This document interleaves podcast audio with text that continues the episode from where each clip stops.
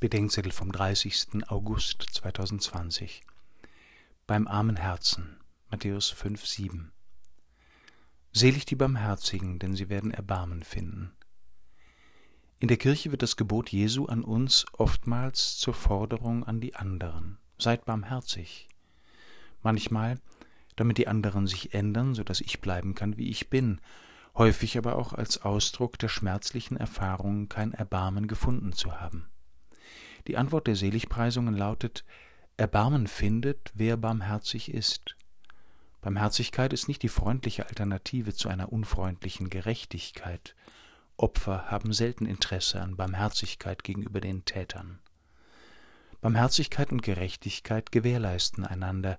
Ohne Barmherzigkeit wird die Gerechtigkeit zur Grausamkeit, und ohne Gerechtigkeit ist die Barmherzigkeit die Mutter der Auflösung, sagt Thomas von Aquin. Barmherzig ist, wer beim armen Herzen ist, sei es verletzt oder schuldig geworden.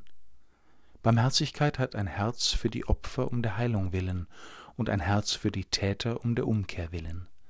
Sie nennt das Böse nicht gut, sondern hält es aus. Im Konflikt zwischen Anspruch und Wirklichkeit presst sie weder die ungerechte Wirklichkeit in den Anspruch der Gerechtigkeit, noch löst sie den Anspruch der Gerechtigkeit in der Wirklichkeit auf. Ein hartes Herz kann nicht barmherzig sein, weil es sich von nichts bewegen lässt. Ein weiches Herz kann nicht barmherzig sein, weil es sich von allem bewegen lässt. Die Barmherzigkeit braucht ein entschiedenes und mutiges Herz, das weiß, was es soll und will.